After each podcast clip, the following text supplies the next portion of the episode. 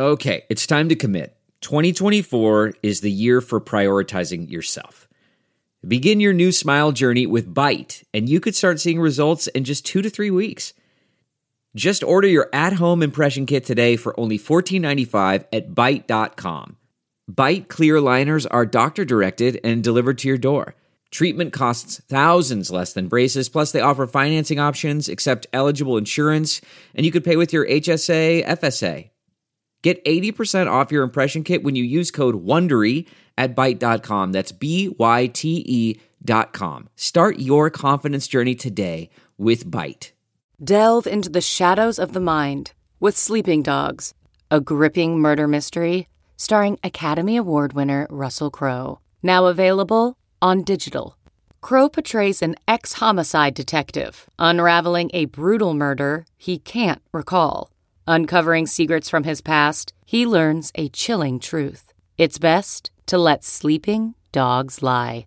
Visit sleepingdogsmovie.com slash Wondery to watch Sleeping Dogs, now on digital. That's sleepingdogsmovie.com slash Wondery. CarMax is putting peace of mind back in car shopping by putting you in the driver's seat to find a ride that's right for you. Because at CarMax, we believe you shouldn't just settle for a car, you should love your car. That's why every car we sell is CarMax certified quality so you can be sure with upfront pricing that's the same for every customer. So don't settle. Find love at first drive and start shopping now at CarMax.com. CarMax, the way car buying should be. Tenemos invitados de lujos para hablar sobre el Salón de la Fama.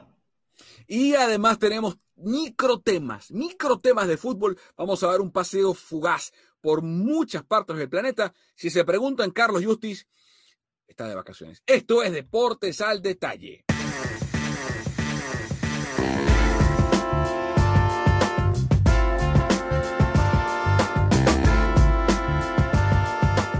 Buenos días, buenas tardes o buenas noches, dependiendo de cómo escuchan y en qué parte del globo se encuentran. Esto es Deportes al Detalle, episodio 18 de nuestro podcast. Como escucharon en la introducción, Pedro Andrade, quien les habla, Carlos Mauricio Ramírez. Hoy Carlos Justis está en unas merecidas vacaciones. Él dice que se las merece. Yo estoy de acuerdo con él. Se las merece las vacaciones. ¿Tú no? No, totalmente. Yo creo que se está tomando un descanso por la mala racha de las chivas, pero eso es otro tema. ¡Apa! tema. No, y Pumas también. Y, y Pumas también lo tiene por el camino de la amargura. Bueno, como escucharon, hoy vamos a hablar de fútbol, de baloncesto, eh, perdón, de fútbol, de béisbol, del Hall de la Fama. Erwin Higueros, la voz en español de los Gigantes de San Francisco, nos va a acompañar. eh, cubrió prácticamente toda la estadía de Barry Bonds en San Francisco, también la de Omar Vizquel, vio a Kurt Schilling, vio a Roger Clemens, eh, y vamos a estar hablando de eso acá en Deportes al Detalle. Pero vamos a comenzar con un paseo rápido, fugaz, por el mundo del fútbol, por varios temas acá en Deportes al Detalle.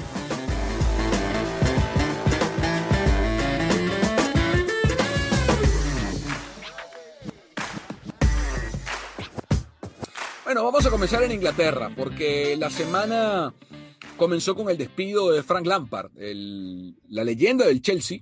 Fue despedido por su club, el mismo club al que estaba dirigiendo, y para muchos eh, fue una decisión apresurada. Eh, Es cierto que el Chelsea no anda bien, eh, está noveno en la tabla de posiciones en la Liga Premier Inglesa, está en octavos de final de la UEFA Champions League, está con vida todavía en la FA Cup, pero este equipo que hizo una inversión enorme, astronómica, en el mercado de fichajes, gastó más que cualquier club en, la, en el mundo, eh, y fueron fichajes eh, a la medida, hechos expresamente por, por Lampard. Eh, a la vuelta de cuatro o cinco meses, el proyecto no terminaba de cuajar, Pedro, y, y eso terminó siendo la primera crisis de Lampard, termina siendo el, el acabose de un ciclo que honestamente a mí me, me sabe muy mal. Yo soy, mi padre se crió en Londres, mi papá es fanático del Chelsea antes de que Roman Abramovich pasara sobrevolando la capital inglesa y viera un estadio y preguntara cuál era ese y le gustara y, y comprar el club y lo convirtiera en este monstruo que ya incluso ganó la Champions y todo, cuando el Chelsea era un equipo pequeño de Inglaterra que tenía jugadores interesantes, pero que, no eran ni remotamente esta maquinaria. Mi papá desde ese entonces es hincha del club y pues bueno, me heredó a mí un poco el amor por el, por el Chelsea, pero y, por eso me duele. Eh, y porque también creo, Pedro, que, que si bien entiendo por un lado la decisión de prescindir de Lampard, por otro lado digo, caramba, fue la primera gran crisis ¿no? que Lampard atravesó con el Chelsea y, no sabemos realmente si iba a poder superarla o no. Parecía que no, porque venía, o sea, eh, perdió con el Everton, perdió con Wolverhampton, perdió con el Arsenal, perdió con el City, perdió con el Leicester, eh, o sea, todos en, Premier League. No venía del todo bien, ¿no? Pero quién quita que a lo mejor enderezado, o sea, tenía margen de maniobra. ¿A ti qué te pareció la salida de Frank? Mira, a mí me parece honestamente un poco injusta. Este, eh, me parece también apresurada y por varios motivos. Eh, Lampard lo hizo muy bien cuando estuvo haciendo su gestión en el Derby County. Lo, lo, hizo muy bien, tenía una fluidez de juego muy vistosa, que es para mí lo que cambia cuando llega al Chelsea y sobre todo cuando llega al Chelsea en esta temporada. Eh, o sea, ¿qué es lo que cambió para Lampard esta temporada en el Chelsea? Básicamente se presentó con un equipo totalmente nuevo, un equipo totalmente reestructurado. Y yo creo que influye también un poco en el tema del... No sé si viste el partido hoy miércoles que estamos grabando este podcast. el primer partido de Tuchel. Para mí no hubo absolutamente nada distinto al equipo y al estilo de juego que Lampard estaba luciendo en campo, más allá de la posesión de balón.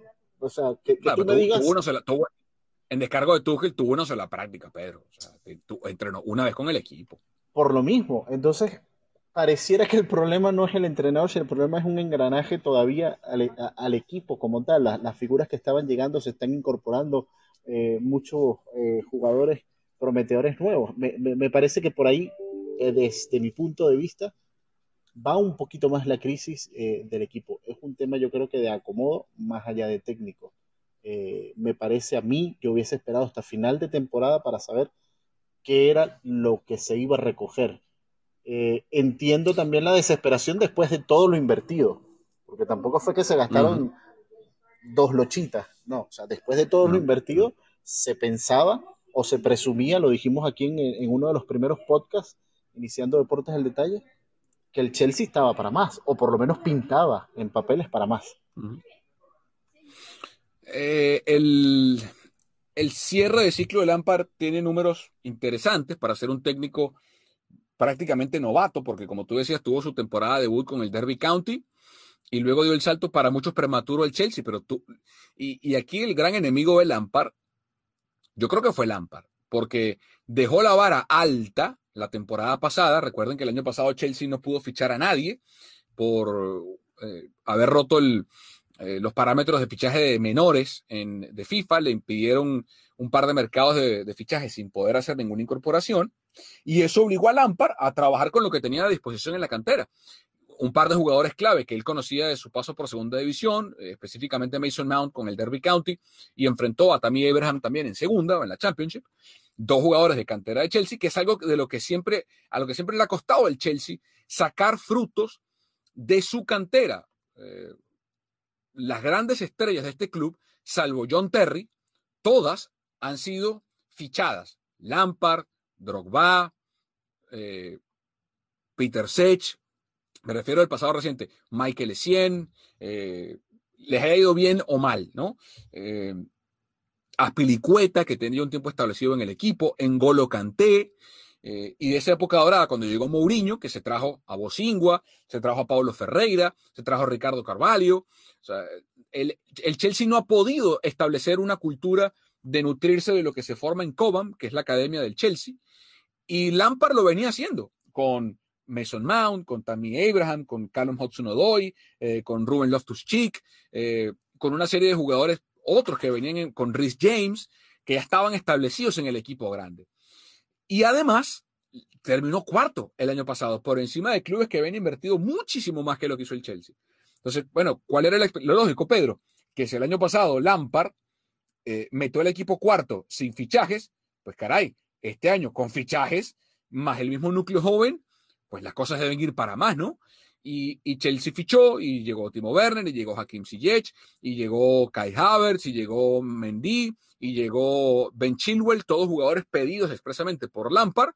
Llegó Thiago Silva y, nada, o sea, el equipo está hoy noveno. Termina con 44 victorias, 15 derrotas y 25, 15 eh, empates y 25 derrotas. 171 goles a favor y 116 en contra. Y creo que ahí eh, está lo grave, ¿no? La defensa. Eh, creo que la política de fichaje de Chelsea para mí erró en no buscar un central de alto calibre. Thiago Silva lo es, pero está en la etapa final de su carrera.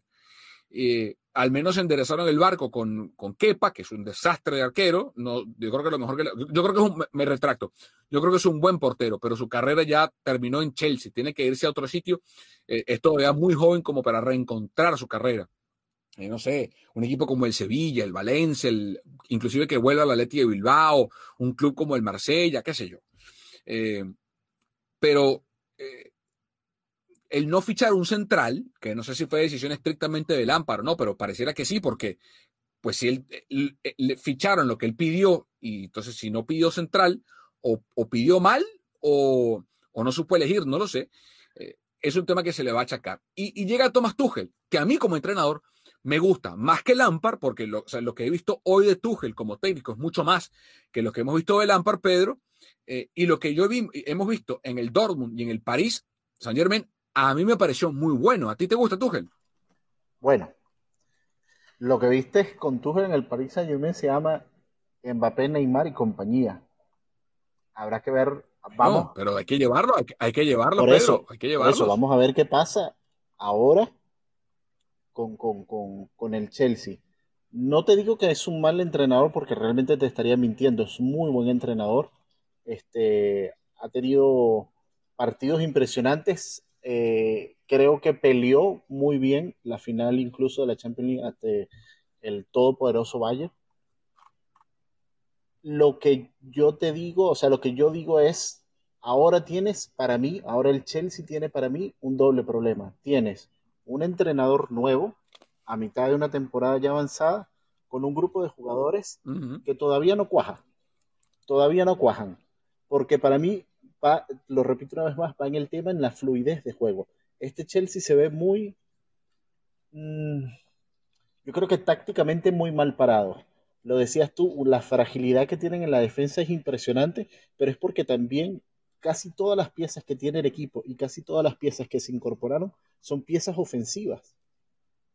Y aún siendo ofensivas. Sí, porque hasta Ben Chilwell, ben Chilwell que es lateral, eh, sí, completamente. Y yo creo que están pecando en agrupar demasiada gente de la media cancha en hacia arriba y luego no pueden hacer las recuperaciones o volver eh, eh, cuando te toma el balón a, contraparte.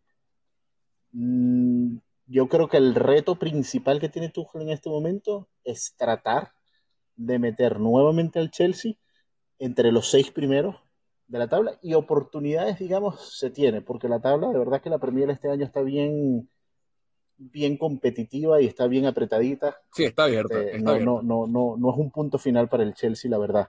Eh, creo que todavía hay oportunidad de por lo menos subir a los primeros lugares y estar por allí. No sé cómo lo ves tú en el sentido de, qué, puede ser capaz Tuchel con el equipo que tiene. A mí Tuchel me gusta. No, a mí Tuchel me gusta como entrenador. Primero que es un técnico de procesos. Eh, ¿A qué me refiero con esto? Él cumplió los ciclos, cosa que Lampard no ha cumplido.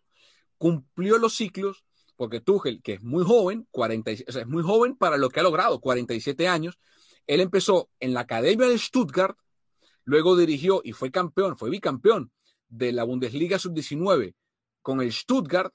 Entonces pasó de la academia al sub-19, triunfó, luego fue al Augsburgo, triunfó, fue al Mainz sub-19 y también triunfó. Eh, después del sub-19 el Mainz subió al Mainz, equipo grande, y en 183, un equipo pequeño el Mainz, en 183 partidos, eh, promedió 1.43 puntos por partido, que para un club pequeño es un estándar, para mí un número bastante, bastante bueno. Insisto, el, Mainz eh, no va a ganar la Bundesliga, salvo que lo, lo compre algún jeque o, algún megamillonario y le invierta mucho dinero. Pero en un, equipo pequeño como el Mainz, eh, Tuchel ganó 72, empató 45 y perdió 66. Eh, para mí es un buen número. Y luego del salto, mostró la capacidad de adaptación porque dio el salto en el 2014 al Dortmund, estuvo del 2015 al 17 y en 107 partidos con más recursos como los que provee el Dortmund, ganó 2.12 puntos por partido. Muy bien, ganó 69, empató 20 y perdió 18. Y en 107 partidos solamente su equipo recibió 121 goles. Eh, se va a reencontrar con Christian Pudesek, jugador que que básicamente entre él y Klopp desarrollaron. Eh, otra cosa, él llenó los zapatos de Klopp. Con Thiago Silva, que exactamente, él llenó los zapatos de Klopp, que no era nada sencillo lo que había alcanzado Jürgen Klopp con el Dortmund. Entra Tuchel y llega a las, expectativas y le va bastante bien, gana la Copa eh, en Alemania, eh, ganó la, la, la que ante el, el, Bayern es básicamente lo más que se pueda aspirar en, en, esa institución, y luego se va a París y sube más todavía. Dice, bueno, una liga más pequeña, sí, perfecto, pero eh, promedió en 127 partidos dirigidos con el, con el Paris Saint-Germain 2.35 puntos por partido, y en esos 127 recibió apenas 114 goles. De nuevo, la liga puede ser mejor, peor, lo que sea, pero algo ha demostrado Tuchel en sus últimos años y es que sus equipos son defensivamente sólidos en distintos escalafones. Lo hizo con el Mainz con menos recursos, lo hizo con el Dortmund con más y en el PSG con mucho más en una competencia de menor calado. Entonces, ha mostrado la capacidad para adaptarse. Tú hablabas del partido de hoy. El partido de hoy no lo dirigió Tuchel, lo dirigió Lampard. ¿A qué me refiero? Es imposible que un técnico en un día dirigiendo una práctica le, le ponga cualquier tipo de impronta o sello a, un planta. Eso es mentira. La mano de Tuchel se comenzará a ver en dos, tres fechas, tal vez, un mes, mes y medio. Se le empezará a ver después que trabaje, que traiga su sistema, que pida ciertas cosas. Eh, y otra cosa que me parece interesante para cerrar el tema Tuchel, Pedro, el Chelsea quería un técnico alemán para tratar de potenciar a sus dos inversiones más importantes, que son eh, Timo Werner y Kai Havertz, eh, sin que eso disminuya la proyección de la cantera. Y como te digo, Tuchel tiene esa, eh, esa trayectoria de trabajar con categorías inferiores. Así que si le va bien, eh, Tuchel puede ser una salvación importante. Ahora, hay que ser paciente, porque pase lo que pase este año, está heredando Tuchel lo que le dejó Lampard. no agarró el año desde el principio, se no pudo hacer pretemporada, él no fichó, más allá de que tiene un plantel muy bueno. Vamos a ver qué, puede hacer Tuchel. Eh, a mí me gusta como entrenador. El Chelsea quería también a Ralf Ragnick, el ex técnico del, Leipzig. También buscaron a, Julian Nagelsmann, el actual técnico del, Leipzig, que dijo que, no le interesaba, que le interesaba el Chelsea, pero no, no a mitad de temporada. Eh, y el Chelsea obviamente no quería esperar más por Lampard porque el equipo está noveno y sienten que, iba en una, en, una, en una espiral descendiente que no le iba a permitir meterse en Champions y no puede el Chelsea con lo que invirtió no jugar Champions porque inclusive Europa League eh, sería visto como un consuelo poco, poco apetecible para este equipo londinense. Sí, no, un, golpe duro para la, cartera de, de, Abramovich. Hablemos del Barça, segundo en microtema. El Barça ganó hoy, estamos grabando esto el miércoles, le ganó el Rayo Vallecano en la Copa del Rey con el uniforme más feo en la historia del fútbol. Esa combinación de la camisa rosada con el short negro y las medias, parece al, al amigo a Calamardo, al amigo de Bob Esponja, me parece horrible el uniforme del Barça. Pero bueno, ganaron, que es lo que importa. Están en cuartos de final de la Copa del Rey. Pero más que eso es la noticia, Pedro. La noticia tú querías hablar de lo que pasó, de, la, las informaciones que se filtraron en la semana de las deudas que tiene el Barça. Sí, de hecho no se filtraron, sino ya oficialmente el mismo equipo las hizo públicas. Eh, son números reales en este momento que tiene el club. Eh, son cerca de 1.170 millones de euros en deuda. Son números, digamos, eh, entre comillas, normales en los grandes equipos de fútbol. ¿Cuál es la diferencia entonces en el caso del Barcelona?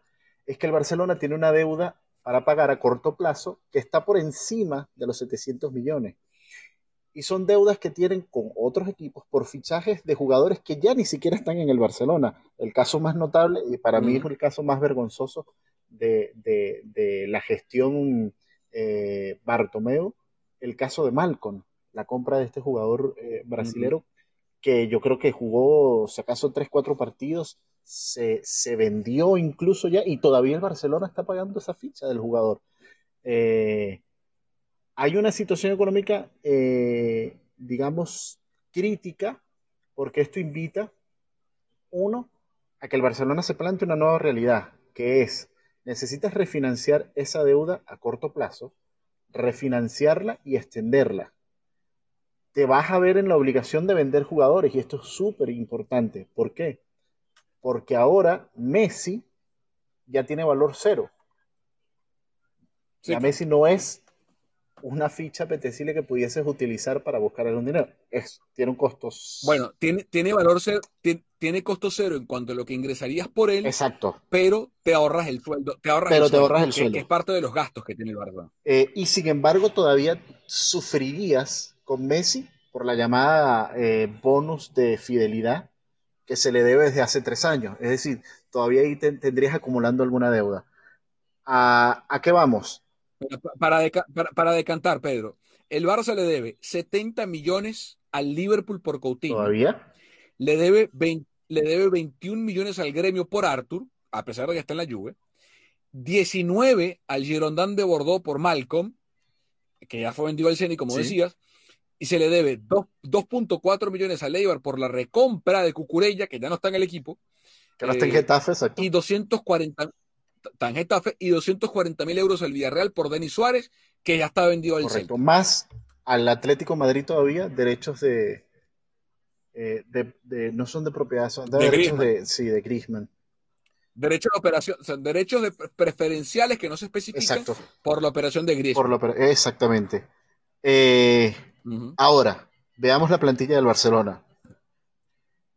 ¿A quiénes vendes y a qué costo?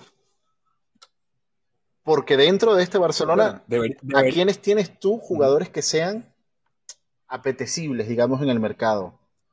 Pudieses haber puesto Bueno, a el- el- Coutinho, pero tiene, tiene una lesión y, y estará apartado por los seis meses. ¿Quién te va a comprar un jugador por mucho nombre que tenga y por mucho pasado de buen juego que tenga? Es una moneda al aire lo que pueda rendir Coutinho. Tienes a Griezmann, tienes a. Dembélé. Para mí, yo estaría más por el francés. Lo siento, no soy muy, eh, no me siento muy a gusto con lo que ha hecho por, por, eh, eh, por su rendimiento, pero sigue siendo un buen jugador. Tiene muy buena edad, sigue siendo un jugador joven, campeón del mundo. A Dembélé no lo soltaría, pese a su fragilidad, me parece que está elevando mucho el nivel y creo que es un jugador para desbordar. Pero ya, salvo de allí, ¿a quién tocas? ¿Tocarías tú a De Jong, por ejemplo? No, pero es que tienes que empezar a vender, a vender por las fichas. Por las fichas costó ver quién cobra más, eh, quién cobra menos y cuánto puede sacarnos. Los jugadores que, a ver, de entrada pienso yo que el, que- el, el que más, por el que más pueden sacar dinero en el mercado hoy, si me preguntas a mí, es Ansu Fati. Pero Ansu Fati no lo van a vender Correcto. porque su ficha no es tan elevada, es de la casa y es muy joven. Entonces, eh, lo, que, lo que haces, lo que dejas de ganar por venderlo, lo generas en su, en su salario. Luego está un jugador como Frankie de. Eh, jugadores como Pedri, que, que le ha ido muy bien, pese a su juventud, y que a lo mejor puedes venderlo a un, postor elevado. Eh, y, te- digo, como activos atractivos, Ter Stegen, pero que, no lo van a vender, ¿no? Evidentemente. Eh, de resto, Dembélé para mí lo pueden vender, Griezmann para mí lo pueden vender, y sacar lo que puedan para hacer caja. Eh, hay otra cosa que es que el Barça va, pretende estrenar en esta, en esta ola de streaming y servicios de OTT. El Barcelona está trabajando en, sacar eh, no solamente Barça TV, que ya existe, sino algo que se llama Barça Studios, que es una productora de contenidos, por supuesto dedicado al, conjunto culé y a otro, pero específicamente al cuadro culé. Eh, y la expectativa es que cuando esta, esta iniciativa ya arranque y se lance, pueda generar cerca de, es lo que ellos esperan, generar cerca de 300 a 350 millones de euros netos al año en ingresos. Pero de aquí a que eso se materialice, quién sabe. Entonces, pero ese va a ser el reto de, de Laporta o quien sea que gane la- las elecciones, cómo manejar una deuda de 1.173 millones de euros, de los cuales, como tú bien decías, 730 son a corto plazo. y yo creo que aquí es realmente delicado. Sí, y yo creo que aquí, en este momento, yo creo, y, no es por hacerle candidatura a ninguno de, los candidatos que están ahorita para lanzarse a presidente del Barcelona, aquí pesa mucho la credibilidad y yo creo que la Porta parte con una gran ventaja en una situación como esta. Yo creo, en este momento, me preguntas a mí, yo creo que la Porta va a ser el presidente, el próximo presidente del Barcelona. Y tiene mucha credibilidad en el manejo económico, porque además, ojo, el número suena y la situación también suena muy alarmante. Hay muchas opciones. Lo que el Barcelona está tratando de hacer, Barcelona como institución, está tratando de hacer es no convertirse en una sociedad anónima y no perder el hecho de que los socios sean dueños del equipo. Digamos que eso es lo que ellos están tratando de evitar. ¿Qué significa esto?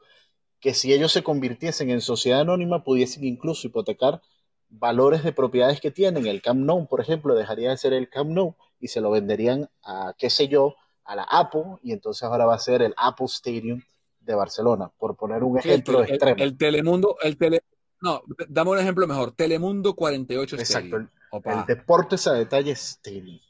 Eh, eh, que son, incluso la misma ciudad deportiva, podría llamarse Deportes al Detalle Ciudad Deportiva o Ciudad Deportiva Deportes al Detalle. Eh, hay muchas cosas por hacer. Lo que ellos están tratando de cuidar es no perder esa independencia como club, como la tiene, por ejemplo, el mismo Real Madrid, el Athletic Club de Bilbao, que son de los pocos equipos en la Liga Española que no son sociedad anónima, que no dependen de una inversión o de un grupo de, inversionistas. Eh, así que yo creo que, posibilidades hay. Eh, y, pasará, insisto, la llegada de la porta influirá mucho en el futuro de, del Barcelona. Bueno, cerramos el tema de los micropuntos del fútbol, eh, porque nos toca hablar de béisbol acá en Deportes al Detalle y tenemos un invitado muy especial.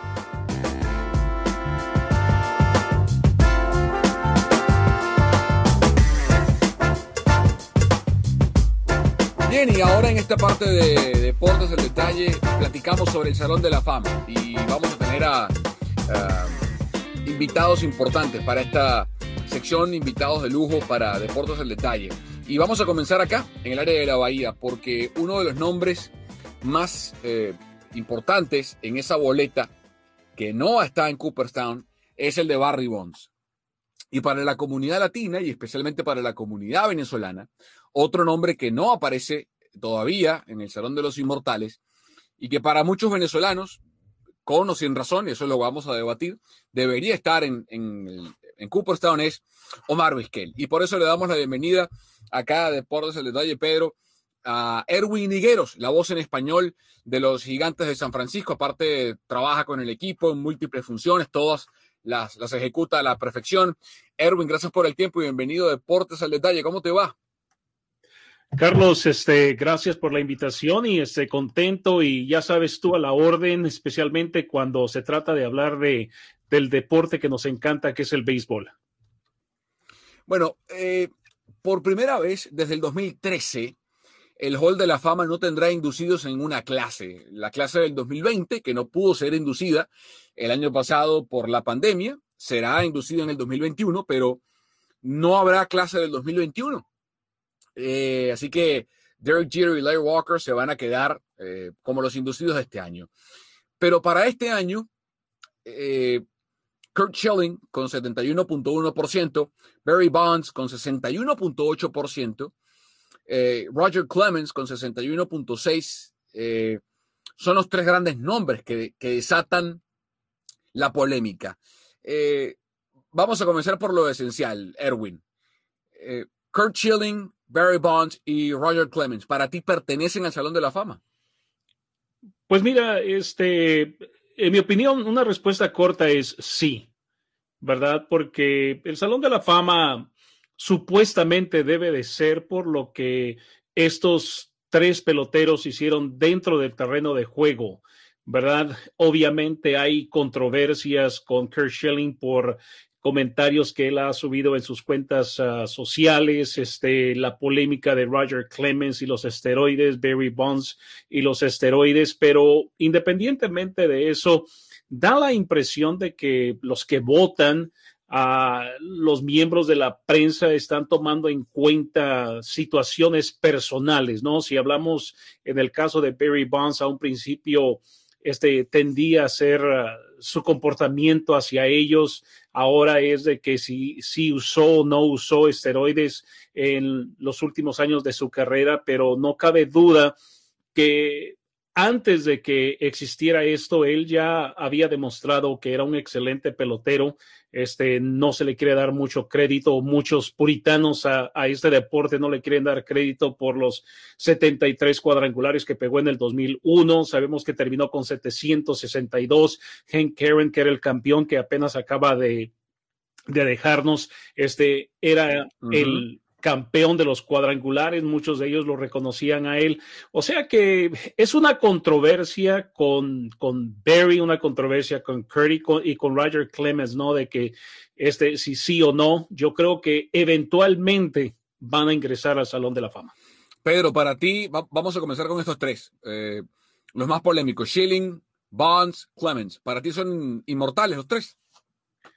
Mira, Barry Bonds, eh, eh, en mi opinión, sí porque este, tomas en cuenta, en primer lugar, este, dejando a un lado las controversias, dejando a un lado su comportamiento hacia la prensa, porque este, yo lo viví en carne propia, ¿verdad? No era muy amable con, con nosotros, pero independientemente de eso, yo no, yo no estaba ahí para establecer una amistad con él, yo estaba ahí para ejercer un trabajo, narrar juegos y, y ser parte de la historia de cada cuadrangular que él pegó, ¿no? Pero si tomamos en cuenta todo lo que Perry hizo, 22 años en las grandes ligas, ya mencioné los 762 cuadrangulares, tomamos en cuenta las 12.558 bases por bolas que recibió, las 688 intencionales, este, tomas en cuenta que estuvo en 14 Juegos de las Estrellas, ganó 8 guantes de oro y 7 MVPs. Este, ese es simplemente una parte de su resumen, de su currículum, que yo creo que lo hace digno de estar en el Salón de los Inmortales. Pedro Andrade, ¿usted qué dice? Yo estoy totalmente de acuerdo, voy por la misma línea de Erwin. Este, me parece que esto es el Salón de la Fama del béisbol. Por lo tanto, la consideración debería ser exclusivamente de lo que se hace dentro de este deporte. Creo que está pesando muchas cosas más por fuera que lo que realmente va a suceder. No me quiero adelantar al siguiente personaje que mencionaste, venezolano, pero sus números, si comparas, por ejemplo, a lo que hizo Ozzy Smith, están muy parecidos. Muy parecidos. Ya uno es miembro y el otro no. Entonces, si, entramos en lo que es la consideración o la votación, hay muchas cosas que por lo menos a mí me disgusta en lo personal de la manera en, la, que se está en los últimos años decidiendo este premio. En lo particular, vuelvo a lo mismo. El no tener ya en el Salón de la Fama ni a Jeter, ni a Clemens, ni a Bonds, eh, el mismo Schilling, a mí me parece un absurdo y un desmérito para el mismo Salón de la Fama. Porque sus números, y repito, sus números, lo que han hecho dentro del béisbol, son simplemente impresionantes. Cada uno de ellos en su eh, posición, cada uno de ellos a la ofensiva, cada uno de ellos a la defensiva, ha aportado muchísimo. O sea, han logrado los méritos necesarios para estar allí. Mucho se habla, lo decía Erwin, de los problemas extra béisbol, los problemas de violencia doméstica, los problemas de esteroides, los problemas de comentarios. Sí, pero, pero, pero a ver. nada, pero a ver, vamos, vamos a lanzarnos en, la alberca, en la pileta, en la piscina, como ustedes quieran. Vamos a ponerle picante a esta cosa, ¿eh? Que yo sé que a mi, a mi brother Erwin le gusta y además, y, además tiene argumentos de sobra. Yo les quiero preguntar algo a los dos. ¿eh? Eh, ¿Cuál es el argumento que se esgrime estos, o que esgrimen estos electores, estos colegas de la prensa, eh, para dejar por fuera al único pelotero en la historia de las mayores con siete más valiosos y al jugador que más cuadrangulares ha conectado. Er, ¿Cuál es el argumento, Erwin? Mira, e, en primer lugar, hay que tomar en cuenta, ¿verdad? Y este, el, disclaimer que dice, no, este, no tengo nada en contra de, de, los veteranos, pero si tomamos en cuenta, la mayoría de los que votan son periodistas ya veteranos que han visto este, muchas generaciones del béisbol, ¿verdad? Entonces, uh, para ellos, este, el que un pelotero haya sido encontrado culpable por usar esteroides o en el caso de Barry Bonds que nunca se le comprobó nada, este, ellos van y dicen, bueno, este, Babe Ruth nunca lo usó, Roger Maris nunca lo usó, Mickey Mantle nunca lo usó, inclusive Frank Thomas tampoco. Bueno, no sabemos, ¿verdad? No sabemos, ¿verdad? No sabemos. Porque, porque, porque, por ejemplo, porque, por ejemplo, Iván Rodríguez, de quien tampoco se sabe, pero durante un trecho de la carrera de Iván Rodríguez, no fueron pocas las personas que levantaron, y no estoy diciendo yo que Iván Rodríguez consumió no esteroides, estoy diciendo que durante la carrera de Poch, quien para mí con merecimientos está en el Hall de la Fama, o sea, Poch un día llegó parecido a una persona y otro día parecía a otra. Mira, o, estoy equivocado. Mira, eh, una de las cosas es estas, ¿verdad? Este, y, y, este es el argumento que yo he tenido con mi compañero de, de transmisiones, Tito Fuentes, que jugó el béisbol. Y una vez yo le pregunté a él, ¿verdad? Si alguien le hubiera venido a ofrecer a él esteroides o este, alguna especie de medicamento para extender su carrera, él no me dejó ni terminar la pregunta y me dijo que sí. Dice, yo lo hubiera usado.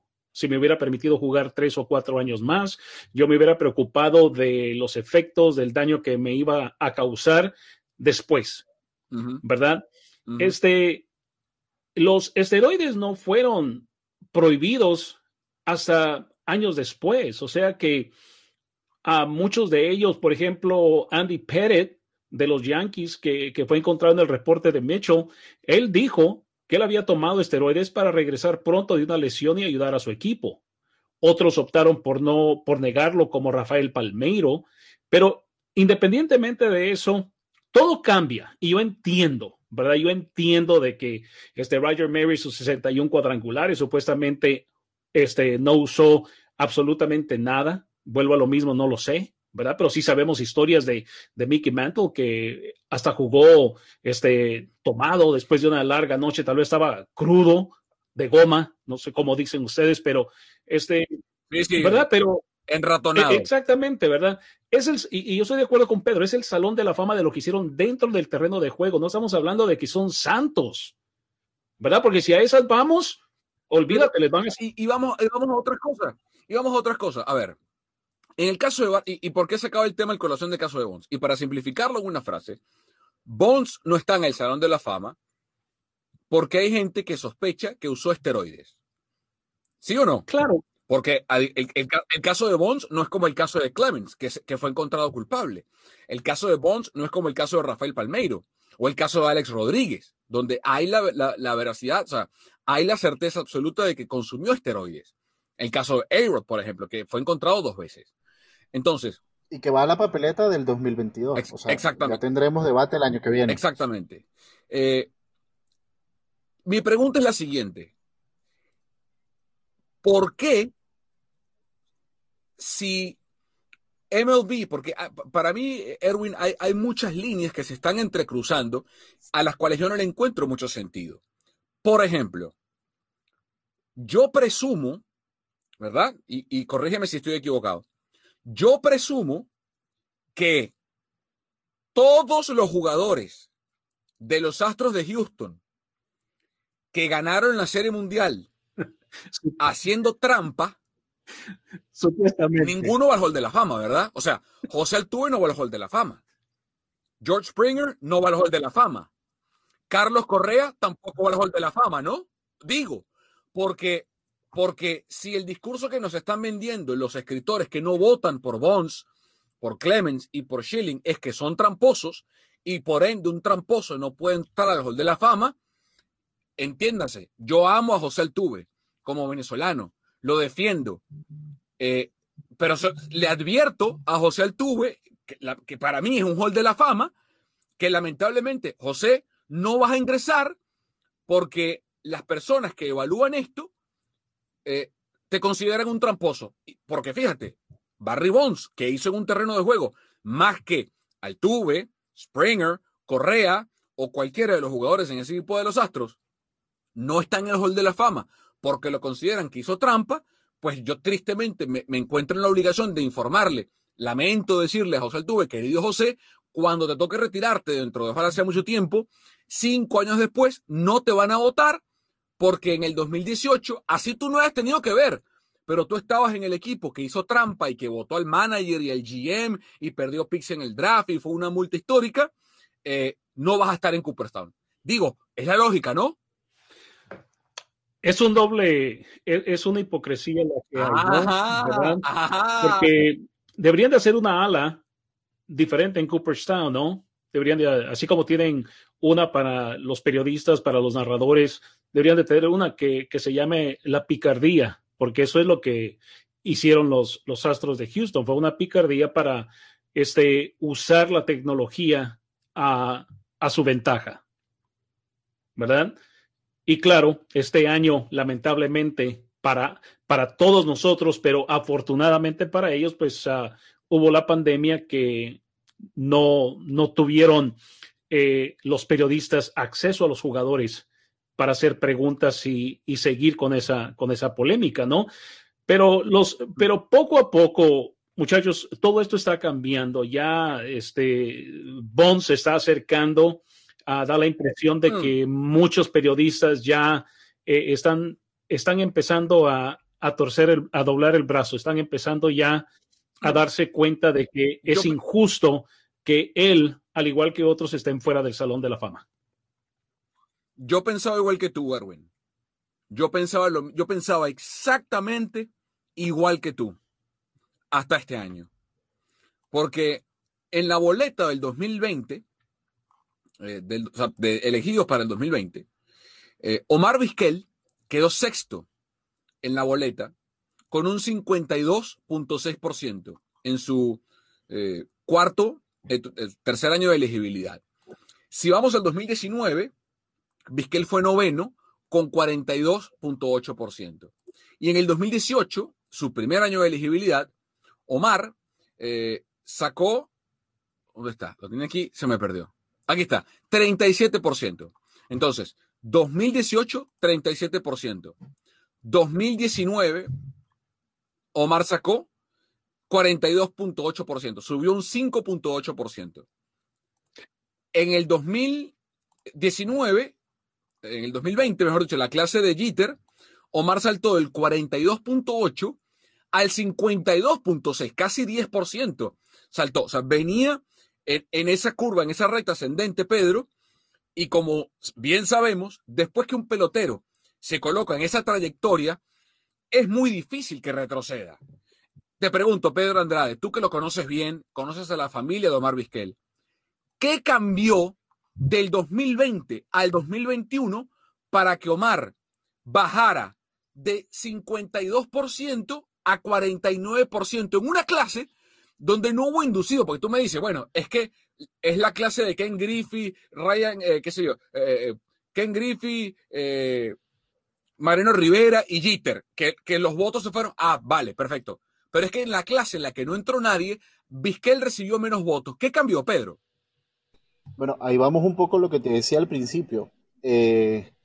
Omar Vizquel, que sepamos, no ha estado involucrado en ningún eh, escenario de esteroides. Que tú me digas. No, no. Que sepamos, ¿verdad? E, entonces, ¿por qué sacó menos votos Omar? Para entonces, en este particular, Omar saca menos votos por una situación personal, legal, que tiene con su expareja. Listo. Es una situación que nada tiene que ver con béisbol, por eso te digo. Nada, nada, nada, nada, absolutamente nada. Absoluta. Entonces, eh, yo, yo, pensaba igual que tú, Erwin, pero el caso de Omar Vizquel me lleva a pensar lo contrario, que esto no es un voto de mérito deportivo, es un voto de me cae bien, no me cae bien, me, parece que es un buen tipo, no, ah, mira, está, porque el caso de Vizquel es peor, porque no hay un juicio, no hay una investigación policial, o sea, fue un artículo de investigación que hizo The Athletic sobre, sobre alegaciones de la ex esposa de Omar Vizquel, ni siquiera de la esposa, en un proceso de divorcio, y en base a eso ahora sacaron menos votos Omar Vizquel. Entonces, yo no entiendo a qué están votando, Erwin, no entiendo.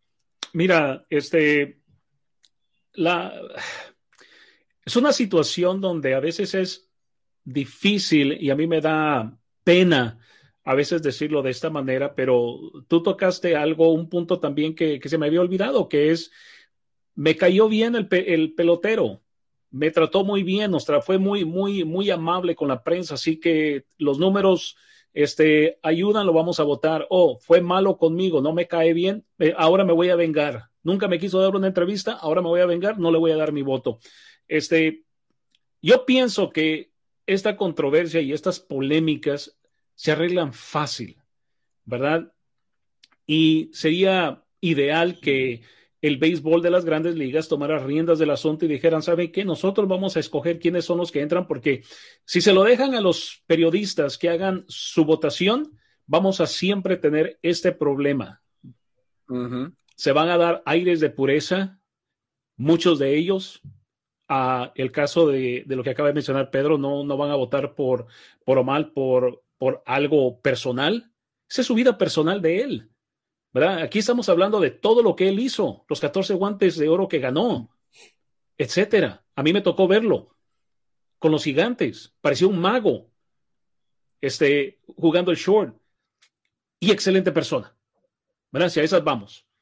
¿Verdad? Pero pero es difícil entender uh, qué es lo que pasa por la mente de cada uno de estos votantes, ¿verdad? Yo sé y me consta, sin mencionar nombres de algunos, que, que no van a votar por X pelotero porque no les cayó bien, porque nunca me dio una entrevista, porque fue muy, muy rudo conmigo. Entonces, ahora no voy a votar por él. Me cae mal. Entonces, estamos todos locos, Erwin. Estamos todos locos porque se supone que el Hall de la Fama inmortaliza para empezar, a mí el nombre no me gusta. O sea, Hall de la Fama. La palabra fama, yo lo llamaría Hall de Méritos o el Hall de los Méritos. Es un tema semántico, pero a ver. Eh, eh, y, y esa, para empezar, se supone, ¿no? Digo, se supone que todas las personas que están en la boleta para el Hall de la Fama, se supone que son meritorias de estar en el Hall de la Fama. Hay peloteros, con todo respeto. Eh, Dan Haren no es un Hall de la Fama. Nick Swisher no es un Hall de la Fama. Michael Kudayer tampoco es un Hall de la Fama. Eh, Barricito no es un Hall de la Fama. Eh, están, están, ahí porque este, tienes que estar retirado cinco años del béisbol para, para ser elegible para estar en, en el Salón de la Fama. Y vale. ¿Verdad? Es como, y yo lo entiendo. Es como, entrar, es como entrar a Cooperstown por parte de los narradores, ¿no? ¿Verdad? Este, tú calificas siempre y cuando hayas estado narrando béisbol de grandes ligas por 10 temporadas. Una vez de que cumples esas 10 temporadas, tu nombre automáticamente está ahí. Claro. ¿Verdad? pero, pero, pero, se, se, supone que los que están en esa lista, Erwin y Pedro, amigos que nos escuchan, se supone que ya estar en esa lista debería decirle a los votantes, o sea, debería haber un filtro previo, es mi punto, que o lo hace la Asociación de, Cronistas del Béisbol, o lo hace el Hall de la Fama, o lo hace MLB, que, es lo que yo creo que va a pasar, que dentro de cinco años o un tiempo, MLB le va a quitar este derecho a la Asociación de Cronistas del Béisbol y, va a decir, ¿saben qué? Elegimos nosotros y punto. Y se acabó ya. Extraordinario. Porque, no, o sea, los juicios de valor sobran. No es un juicio de valor esto, es un juicio de mérito deportivo. Mérito deportivo, es así de sencillo. Eh, entonces, o sea, Manny, Ramírez, Manny Ramírez es un hall de la fama. Sammy Sosa, para mí, es un hall de la fama, porque así usted crea que él hizo o que consumió o no esté lo que sea, lo que Sheffield, lo que Sosa hizo dentro del terreno de juego, ventaja que sacó, como sea, otros también lo hacían y no fueron descubiertos, o como lo quieran ver, pero él hizo cosas distintas, en igualdad de condiciones, a otros que también hacían lo mismo. Y, que, y que por sobre todas las cosas, Erwin, refleja un momento en la historia del deporte. Es, como querer barrer el sucio debajo de la alfombra. No, no lo vean. No, no vean lo que pasó aquí. There's nothing here to see no vean los fuegos artificiales, aquí no pasó nada. Los esteroides, no, eso aquí no pasó. Sí pasó. Y bastante gente se lucró cuando Sosa y Maguire reventaban picheos a batazo limpio en una época depresiva del béisbol. Entonces ahora, no, ahora no, ahora no nos acordamos de eso.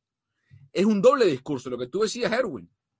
Bueno, tú sabes, lo, de los esteroides, tú sabes, eso es los dueños de los equipos, el comisionado de béisbol que, que se hizo de la vista gorda porque en el 98, que fue cuando Maguire y Sosa empezaron a pegar cuadrangulares, apenas habían pasado cuatro, bueno, tres temporadas de la huelga del béisbol, entonces para ellos eh, fue una situación donde ayudó al béisbol porque los fanáticos estaban viendo de eso, ¿no? Ahí eh, los periodistas, a Farnsworth creo que fue uno de ellos de Nueva York que, que, fue el que empezó a, que escribió por primera vez sobre José Canseco, los atléticos, este, Tony La Russa negaron de que, de que no, ninguno de ellos está tomando esteroides, etcétera, ¿verdad? Pero, este, yo creo que si, si van a seguir dándole el derecho o el privilegio a estos escritores de, votar por el Salón de la Fama, les, les deberían de dar exactamente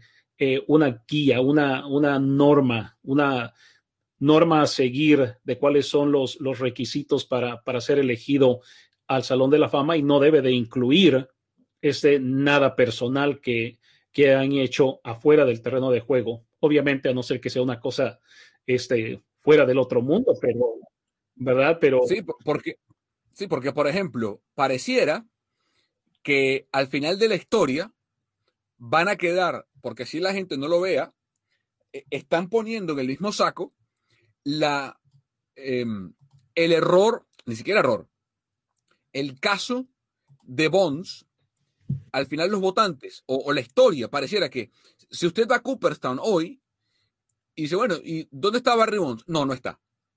¿Y por qué no está? Bueno, porque se sospecha que consumió sustancias prohibidas. Vale. Eh, ¿Y era el único?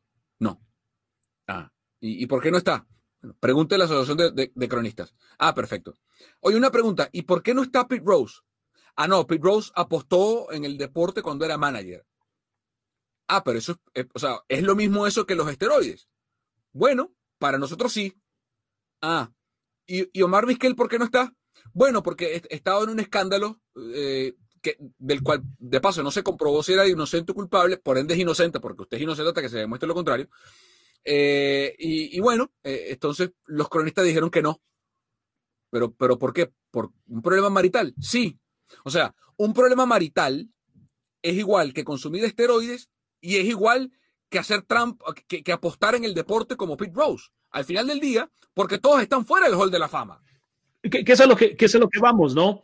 ¿Verdad? Este, Pete Rose se sobreentiende, ¿verdad? Es la regla número 21 en el béisbol. Pete Rose lo sabía, de que no tenía que apostar en el béisbol. Es una, es una regla que, te digo, este, ya me la estoy aprendiendo de memoria.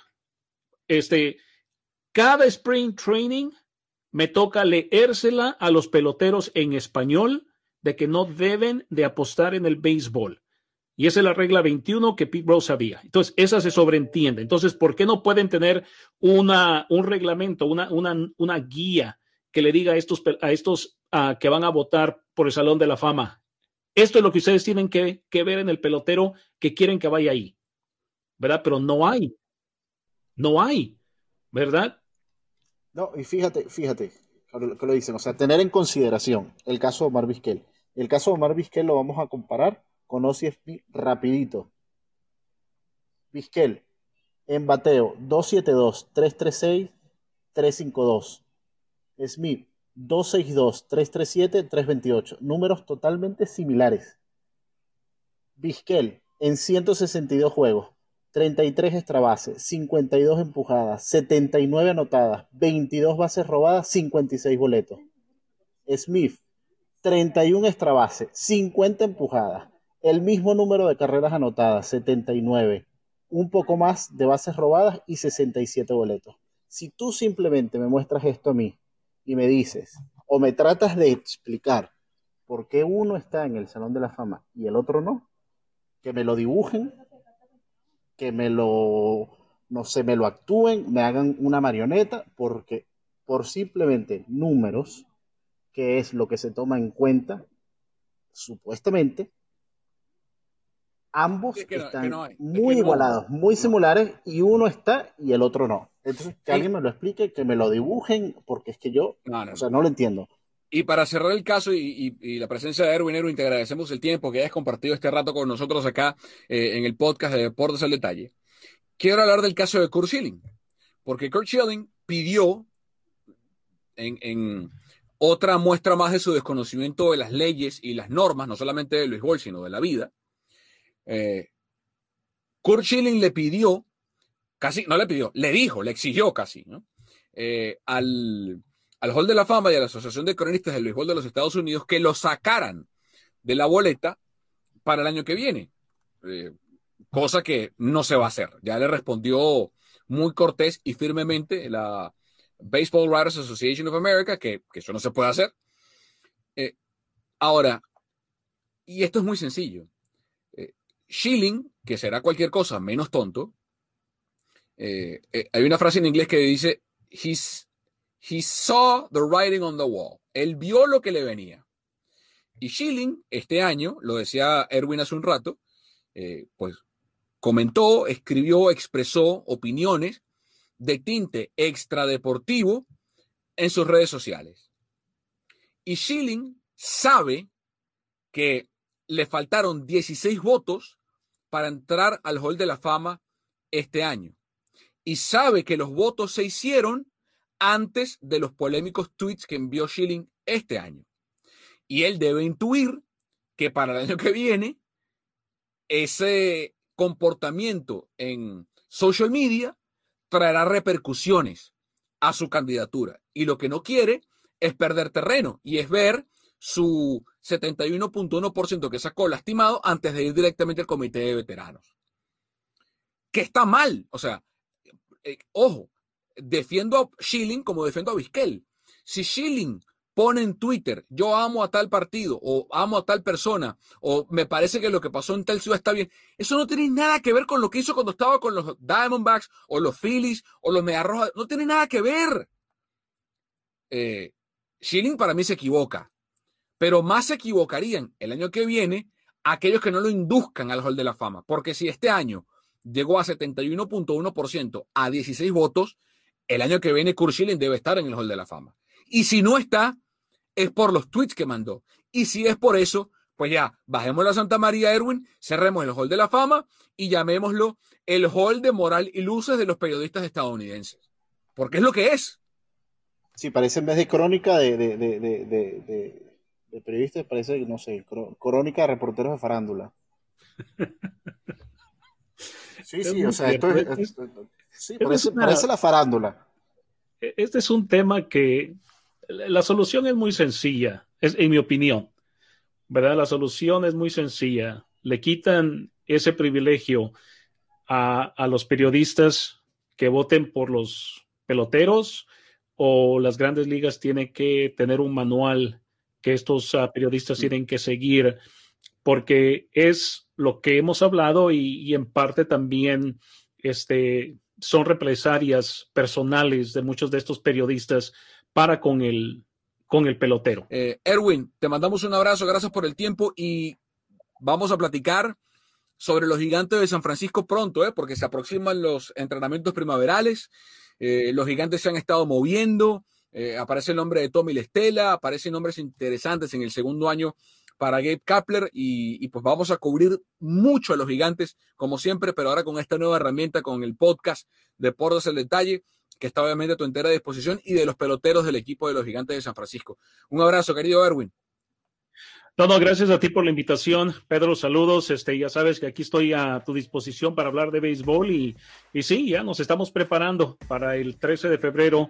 Si las cosas van y marchan como nos dicen las grandes ligas, vamos a estar en Arizona y esperamos tener un spring training completo y, y disfrutar de 162 juegos. Gracias, Erwin. Un abrazo. Saludos. Bien, Erwin Higueros, la voz en español de los gigantes de San Francisco, acá en Deportes al Detalle.